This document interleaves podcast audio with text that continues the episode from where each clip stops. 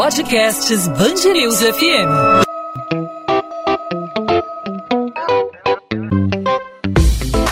Dois às 20, com Maurício Bastos e Luana Bernardes.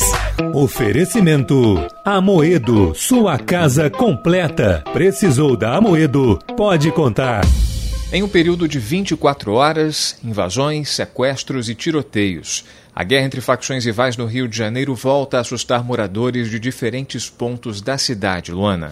O tiroteio que levou o pânico a moradores e motoristas que passavam pela região do Catumbi, no centro do Rio, impediu que uma mulher vítima de bala perdida fosse socorrida por bombeiros. Ana Cristina da Silva, de 25 anos, estava indo trabalhar no bar da família e tentou proteger o filho de 3 anos e não resistiu. Segundo a cunhada da vítima, Vânia de Brito, o sobrinho viu toda a Como ele presenciou, ele, ele sabe que ela foi machucada, ligando pro meu irmão, perguntando se mamãe tá bem, que horas mamãe vai voltar. A criança presenciar a mãe morrer em cima dela para proteger ela, eu acho que vai ser um trauma que ele vai carregar pro resto da vida, porque ele ficou coberto de sangue.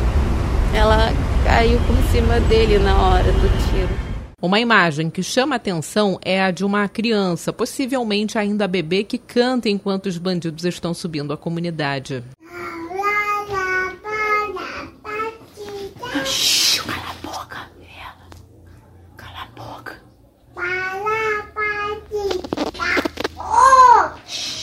No Rio Comprido, o porteiro de um prédio foi baleado durante uma ação criminosa, onde duas mulheres e uma criança foram feitas reféns. O bandido, identificado como Renan Fortunato Couto, entrou no prédio residencial depois de fugir da polícia após uma intensa troca de tiros entre criminosos de facções rivais. Renan baleou o porteiro, identificado como Sebastião Braga, e subiu para a cobertura, onde fez as vítimas reféns. E durante a tarde, uma mulher também foi feita refém em uma casa no mesmo bairro. Depois de negociação com a polícia, os bandidos se entregaram. Essas ações acontecem um dia após uma perseguição seguida de tiroteio no túnel Rebouças, uma das principais ligações entre as zonas norte e sul do Rio. Segundo a Polícia Militar, esses bandidos eram da Rocinha e planejavam invadir o Morro de São Carlos. E para entender esse cenário e a disputa entre traficantes rivais, hoje nós conversamos com o especialista em segurança pública e ex-comandante da Polícia Militar, Coronel Ubiratã Ângelo. Coronel, seja bem-vindo ao podcast 2 às 20. Ok, obrigado pelo carinho. Estamos juntos aí. Coronel Beratângelo, a gente não via há muito tempo uma situação no Rio de Janeiro como a vista nessa quarta-feira e também nessa quinta-feira de população aterrorizada com tentativa de invasão, disputa de facções criminosas rivais, adversárias, disputa por influência de território e, no final das contas, a gente acordou nessa quinta-feira com a informação de que esses bandidos que estariam tentando é, ocupar espaços em comunidades rivais fizeram é, famílias reféns, pelo menos duas famílias foram mantidas sob domínio, sob arma desses criminosos. O que, na sua opinião, como especialista em segurança pública, tem motivado? É realmente disputa por território? Existe algum tipo de outra influência? Por exemplo, há uma informação que vem circulando de, da possibilidade de influência de facções é, criminosas de outros estados. Paralelo a isso, tem a expansão das milícias. Qual o diagnóstico para a situação desses últimos dois dias, Coronel? Nós temos uma, uma sequência de, fatores, ou seja, um conjunto de fatores que, por si só, contribuem para que isso aconteça. Né? Aí tirar um não significa que vai eliminar. Na verdade, seriam todos. Vamos lá, vamos começar primeiro a, a entender. Se você pega um fator anterior, chamado é, a ocupação militar, ocupação policial militar do território, e já foi experimentado como GAP, como GEPAI e o último experimento foi o PP. O modelo era o mesmo, com algumas, alguns incrementos a cada vez que era tentado. No momento em que a UPP foi implantada, né, que é o último que vem à memória das pessoas, Nesse momento, o, o momento em que esse espaço ocupado, principalmente é, pela, pela PM, o que, o que, que acontece? Você tem uma presença maciça da polícia que faz com que a, os, os crimes violentos nesses locais, as armas ostensivas não, não caiam. Não tem arma ostensiva, não tem crime violento e não tem invasão. Por que, que não tem invasão? Não tem invasão porque a polícia estava ali. Né? Não tem. E o pessoal que estava ali dentro não precisava dar arma ostensiva porque ia ter operação policial, mas a polícia estava presente. Então você tem uma expansão territorial lateral, ou seja, isso vai para outros espaços da periferia da cidade. Você tem um aumento da territorialidade, do, especialmente do narcotráfico. Né? Não mente, essas armas foram parar em outro lugar. Pois bem, com a presença maciça da polícia, você tem uma tentativa de urbanização desses espaços. Você já não tem mais as barreiras perimétricas, até porque elas não são necessárias. Né? As barricadas, que já existiam antes da OPP, elas passam nos, nos espaços que tinham o PP. Pois bem, tá? Então você não tem invasão. Bom, com a queda da UPP, esses espaços voltaram a ser cobiçados pelas diversas facções criminosas e pela milícia. A milícia tem um aumento maior no momento da UPP, certo? Porque em alguns espaços ela vai ampliando e muitos espaços que não era tão fortemente dominado pelo tráfico, ela vai, entra e aumenta. Pois bem, passou o PP, assim que tem, começa a, a cair a operacionalidade das UPPs, as disputas territoriais acirraram, elas aumentaram. Né? Só pegar os registros, em alguns pontos fundamentais, elas aumentaram. Você tinha muito confronto na Maré, você tinha muito confronto ali na área do, é, de Pedreira, Chapadão, naquela área próxima, no, no entorno de Acari até Pavuna, e alguns outros pontos. Né? Não, outros não, por diversas razões. Pois bem, quando chega o início desse ano, no início desse ano, você estava neste cenário e a polícia fazendo as suas operações. Olha os fatores que aconteceram de lá para cá. Você tem o isolamento social por força do Covid-19. Então, isolamento social. Esses espaços passam a ficar muito mais, com muito maior presença da população local, porque as escolas estão fechadas, a garotada está em casa. E não tem para onde ir. Não está em casa e não tem como sair do território, não tem para onde ir. O, o, o, transporte urbano não é o mesmo, a característica não é o mesmo né, as senhoras estão em casa, os homens estão em casa, ou seja, muito embora muito, muitos deles trabalhando ainda na, na, na, base da economia da sociedade.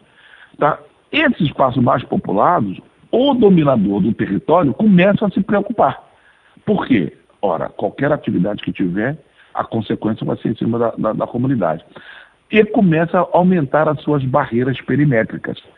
As barricadas começam a avançar no território a polícia começa a atuar e vem uma ordem de a polícia só entrar em caso de perigo para a vida das pessoas. Então a polícia tem que tomar uma atitude.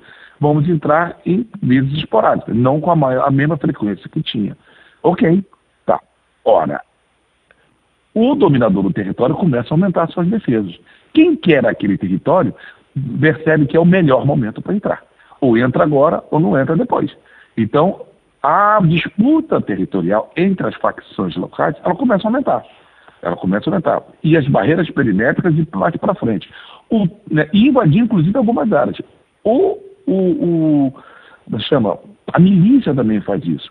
Bom, a questão da, da, da facção é, de outro estado entrar, isso já vem acontecendo há muito tempo. Tá? Ela já tentou entrar, já começou a entrar com aliança com uma facção criminosa, e eu evito falar o nome das facções, e agora está aliada a duas outras facções. Já foi identificado isso, pela, já foi publicizado pela Polícia Civil. O delegado já deu notícias, deu é, é, entrevista a gente respeito. Essas, facções, essa facção de São Paulo, ela vem entrando, começou pelo aspecto logístico, alugando fuzis, alugando estratégias, alugando pessoal, oferecendo dinheiro, investindo nesse espaço. Então, hoje, o cenário que nós temos é o seguinte: um, a polícia tem dificuldade de entrar para as operações que não, que, onde ela não comprove que há perigo de vida. Dois, o, o, o quem está no território aumentou as barreiras. O serviço público não entra. As outras facções estão aproveitando para entrar. E começaram a, ter, a, a fazer sua invasão a partir da periferia, a, porque o dominador daquele local está com a sua equipe de observação, de contenção, já na periferia. Não está mais lá dentro do núcleo dos espaços. Você chega na porta de uma comunidade dessa, já está um cara com fuzil plantado ali. Né? Se a polícia entrar agora, você vai ter confronto, você não tem a dúvida. A outra facção entrando, tem confronto. A diferença entre a entrada da polícia e da outra facção é que as facções, quando invadem, normalmente eles tentam invadir à noite da madrugada para ser confundido, ou no melhor, de, no momento de maior movimento do pessoal local. A polícia tem os horários mais específicos. Ela está na madrugada, já está de manhã plantada ali e evita os horários de colégio. O colégio não está funcionando. Os serviços não estão funcionando. E, por outro lado, qual é o grande interesse nesse domínio territorial? Você tem interesse pelas razões mercadológicas do tráfico de drogas e pelas razões logísticas. Esses espaços hoje eles estão, vão, vão, estão alterando a sua economia disruptiva interna. Vou pegar um exemplo aqui. Se você entrar na maré, ou se você tiver conhecimento da maré, você vai saber que dentro da maré você tem toda uma economia disruptiva que tem geração de trabalho e renda, você tem é, atividade mercantil lá dentro, comércio de, de bebida, coisas legais. Não estou nem falando da legais ou ilegais, não importa, regulares ou irregulares. Não estou falando de venda de produtos criminosos, não. Mas você tem um mercado ali dentro que movimenta uma mão de obra enorme. Mas a questão do Covid, desemprego, fez que também com que o tráfico e a milícia recrutasse mais gente. Eles estão mais fortalecidos. Então, hoje tem um investimento maior em cima do capital humano, ou seja, guerra entre as facções, e entre essas facções eu estou colocando a facção milícia também, né? e a polícia, vai, quando entrar, vai entrar sendo respondida a bala. Coronel, é, com essa possível chegada e instalação da, de uma facção vinda de São Paulo, como que você avalia a situação aqui no Rio de Janeiro? Porque antes nunca houve essa, essa consolidação dessa facção criminosa aqui no estado do Rio, né? Isso mudaria tudo? Mudaria a, a, o estado da criminalidade aqui no Rio de Janeiro? Qual a diferença que, é, que teria na, na sua visão? Bom, a diferença que eu tenho na minha visão é o seguinte. Se você, se você olha os dados estatísticos de São Paulo e estatísticos do Rio de Janeiro, você vai ter que em São Paulo você tem um movimento carcerário, as revoluções, as manifestações e revoltas dentro do cárcere são muito mais intensas, constantes e de domínio único em São Paulo do que no Rio de Janeiro. Por quê? Porque quem está no cárcere lá ou não pertence a facção alguma ou pertence à facção que domina. Aqui no Rio de Janeiro você tem muito menos manifestações violentas dentro do, do, do cárcere, né? Do presídio. Uma, tá. O domínio de uma única facção faz com que ela possa estabelecer processos é, de logística, processos de atuações, com, de atuação com estratégias mercadológicas, né? empresariais, digamos assim. Então, quando você vê o avanço da facção que domina em São Paulo, e já está em vários lugares do Brasil, você vê que eles têm planos. Eles têm plano de progressão, ingresso, progressão na carreira, destinação de atividade não ilícita. Né? Elas investem para o cara ingressar num, num, serviço público X, Y, Z, investem para o cara fazer faculdade de Direito para ser advogado deles, investem para o cara entrar na carreira policial, para entrar em outros setores públicos, diversos setores públicos. Ou seja, eles têm uma visão empresarial diferenciada da visão empresarial simples de estoque, é, é, compra, estoque, armazenamento e revenda de drogas, que são as facções do Rio de Janeiro, que não tem essa característica. Tanto é que no Rio de Janeiro você tem facções diferentes que mostram a sua cara mais quando disputam o espaço territorial. Então você vai ter, um, pode ter uma diferença. Agora, a questão é, se, se isso vai ou não acontecer. E até acontecer ou não, você vai ter disputa territorial. E a disputa territorial de facção criminosa não é no papel, não é com acordo diplomático, é na bala. Coronel Biratã, uma fala me chamou muito a atenção é, nessa, nessa quinta-feira, na, enfim, no, no, na repercussão dessa, dessa, dessa, dessa, disputa de poder entre quadrilhas rivais para ocupar espaços ali naquela região central do Rio de Janeiro, que engloba Catumbi, Estácio Rio Comprido.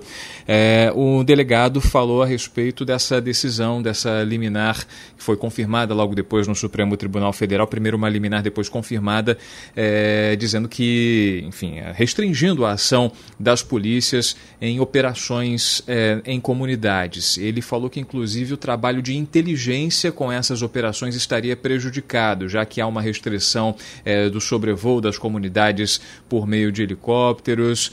É, o senhor considera que realmente prejudicou o trabalho de investigação, de inteligência, de ter agentes infiltrados dentro desses núcleos em comunidades mais carentes, onde o tráfico tem seus domínios ou isso tem sido aí utilizado pela polícia como uma, uma muleta, como uma desculpa para não agir, tentar fazer algum tipo de pressão para que essa, essa liminar de alguma forma se reverta? Bom, falar que prejudicou o benefício, quando alguém fala que prejudica ou que beneficia, você está tendendo para um lado ou para o outro. Eu vou dizer que alterou, tem que modificar em função disso. Por quê? Você tem que olhar os dois lados da decisão do Supremo. Né?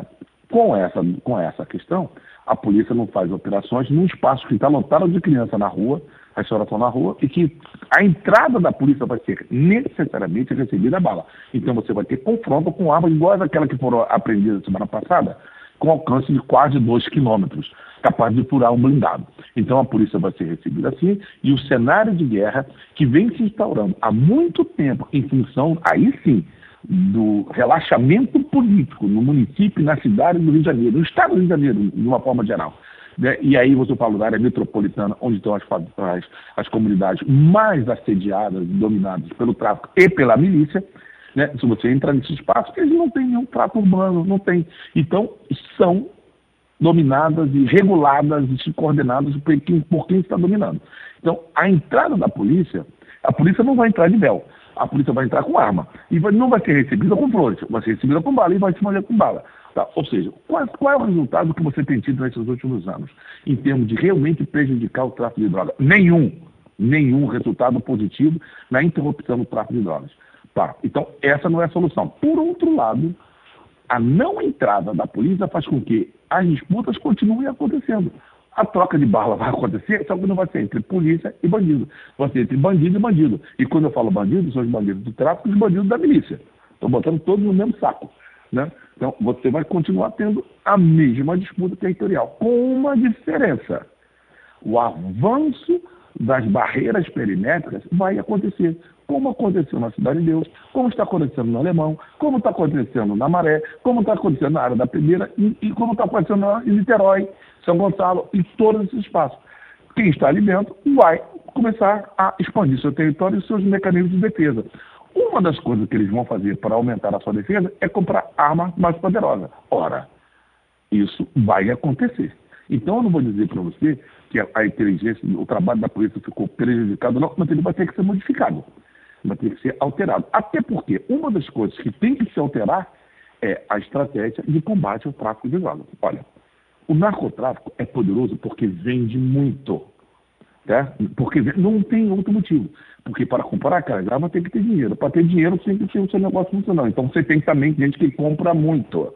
Então, quantas coisas perpassam por essa estratégia? Outro, outra coisa, essas armas, essa munição, essa droga não é produzida nos espaços violentos. Elas chegam lá. Elas chegam lá. E para chegar naqueles espaços mais violentos, que você possa enumerar qualquer um deles, é por via terrestre. Então, a opção das estratégias do poder público tem sido o quê?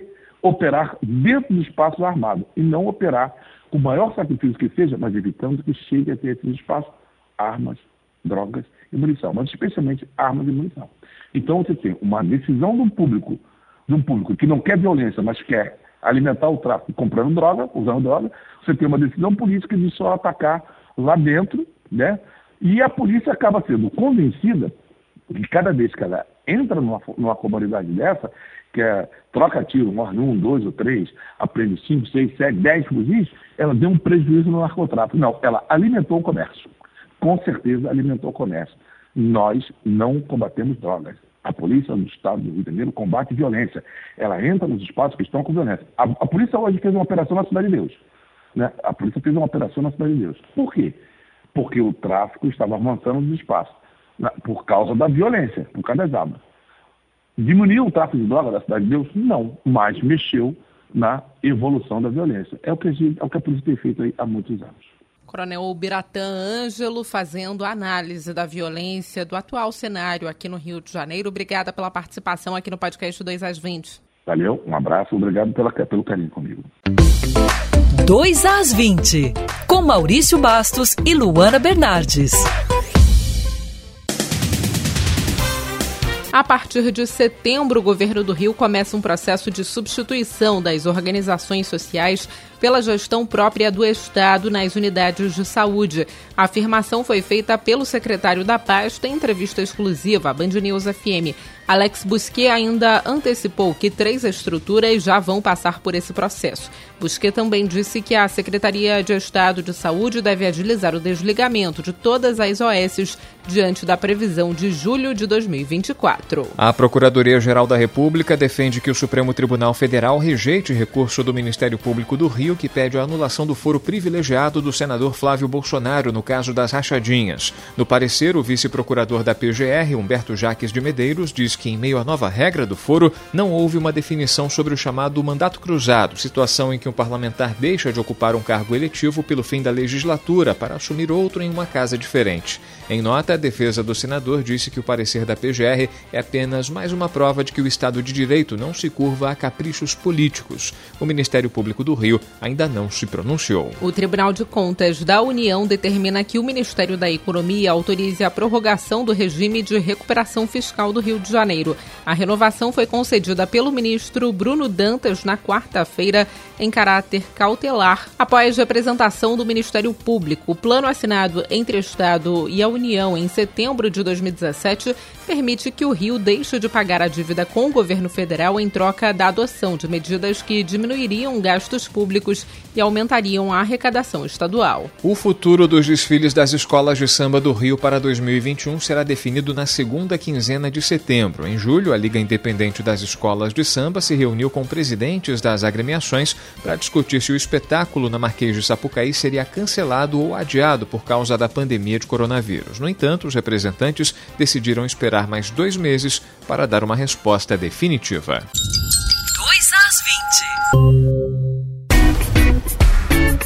20. Podcast 2 às 20 vai chegando ao fim nessa quinta-feira agitada aqui no Rio de Janeiro, depois de uma quarta já complicada com interdição do túnel Rebouças, interdição da Lagoa, um cenário aí de filme, né, Maurício, que nós presenciamos na quarta e hoje, quinta-feira, os moradores da zona norte do Rio, especialmente do Rio Comprido e também do Catumbi, do Morro São Carlos, não tiveram, mais daquela região central né, da cidade, não tiveram paz nessa quinta-feira. A gente espera que as próximas horas sejam mais tranquilas para quem vive nessas comunidades, para quem passa de carro perto dessas comunidades. A gente torce aí para que essa situação se resolva. Até a pandemia, né, que a gente vem discutindo todos os dias, ficou em um segundo plano nessa quinta-feira agitada aqui no Rio de Janeiro. Pois é, né, Luana? A, a, violência no Rio de Janeiro sempre existiu, ela acontece nos cantões dessa cidade e muitas vezes ela acaba não se revelando por causa das dimensões do município do Rio de Janeiro, por causa do tamanho da população. Muita gente acaba sofrendo calada diante aí de tanta criminalidade, diante do tráfico de drogas que não para diante da milícia que se espalha cada vez mais como se fosse um câncer em metástase e que a gente viu nessa quarta-feira e também nessa quinta-feira foi a explosão de um movimento que vem acontecendo e que a polícia, pelo visto, não conseguiu enxergar essa, essa movimentação que era muito comum há uns tempos atrás, né, de estratégia de guerra, de ocupação de territórios. Isso vinha acontecendo e, pelo visto, não houve um planejamento, não houve um preparo da polícia nesse sentido e os policiais acabam colocando a desculpa a uma decisão judicial que impede é, que a polícia trabalhe de maneira efetiva, que faça operações, que faça investigações, que trabalhe inteligência. É uma pena que isso volte a acontecer depois de um tempo que a gente não, não, não acompanhava isso no noticiário, né?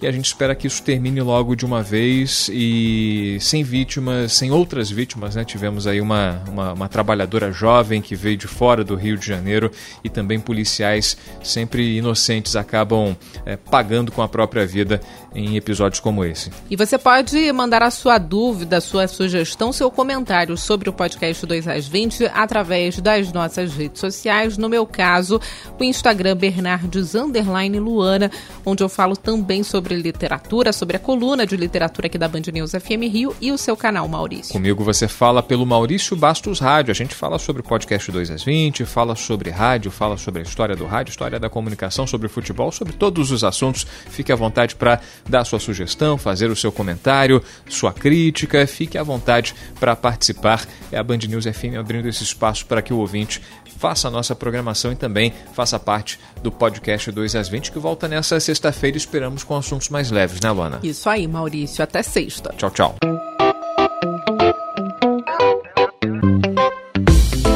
Dois às 20, com Maurício Bastos e Luana Bernardes.